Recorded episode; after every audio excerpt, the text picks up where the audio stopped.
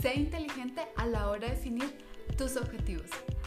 Hoy en día no podemos gastar nuestro valioso tiempo en tareas que no nos llevan a ningún lugar. Con el trabajo, los estudios, la familia, los niños, el deporte, pareciera que no tenemos tiempo para nada más.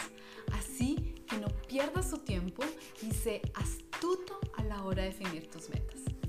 Yo soy Luisa Fernanda de felicidadpura.com y en este canal vas a encontrar información acerca de inversiones, ahorros, productividad y mucho más. Empecemos.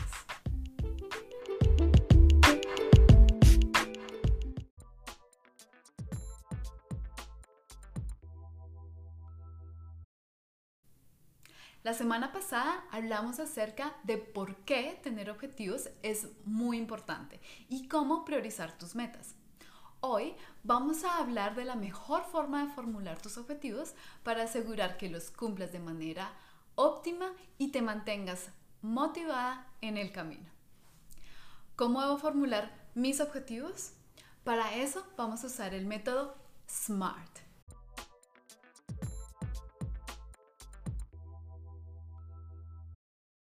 SMART es una abreviación en inglés que significa specific, específico, measurable, medible, achievable, alcanzable, realistic, realista y time boxed, es decir, con un plazo o una fecha límite.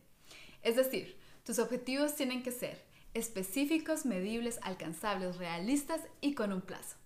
Ahora vamos a hablar en detalle acerca de cada una de estas cualidades.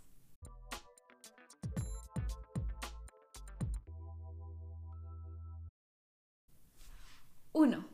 Específico. Los objetivos imprecisos no le sirven a nadie y menos si son demasiado generales como me gustaría tener más dinero.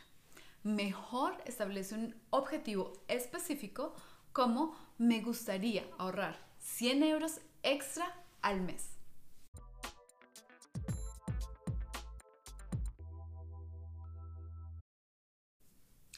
2. Tus objetivos tienen que ser medibles. Es decir, los objetivos están ahí para ser alcanzados. Sin embargo, esto solo funciona si tus objetivos son medibles. Fijando un objetivo específico y escribiéndolo, Puedes hacer un seguimiento en unos meses para ver si lo has conseguido. En el ejemplo anterior, puedes comprobar si realmente has ahorrado 100 euros más al mes.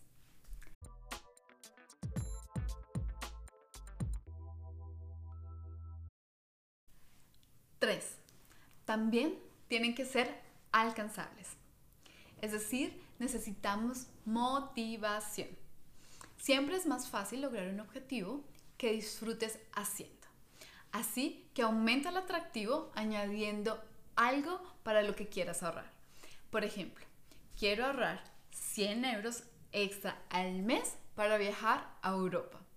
Esto aumentará tu motivación y te ayudará a definir tu futuro de la manera que te mereces.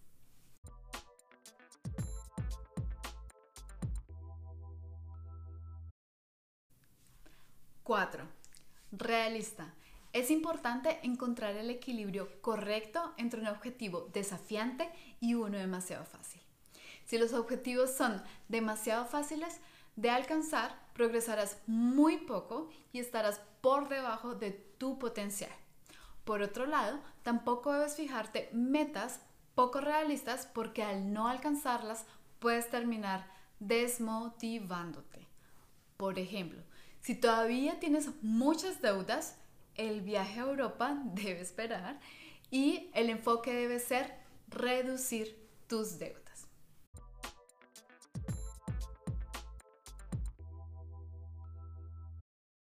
Ahora, 5. Time boxed. Los plazos son un punto muy importante porque sin un plazo no es posible que revises y controles tus objetivos. Por lo tanto, para cada objetivo define una fecha límite y cuánto tiempo quieres invertir para alcanzarlo. Por ejemplo, quiero ahorrar 100 euros más al mes para viajar a Europa en dos años. Una vez llegues a este punto, tómate el tiempo y mira hacia atrás y reflexiona. Por ejemplo, marca la fecha en el calendario en el que tomaste este objetivo para que así no pierdas la noción del tiempo.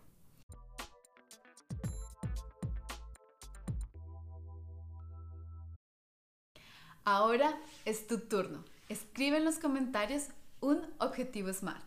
Y recuerda, este método no es solo para definir tus, tus objetivos financieros, sino también otras cosas. Así que aprovechalo y cuéntame tu experiencia.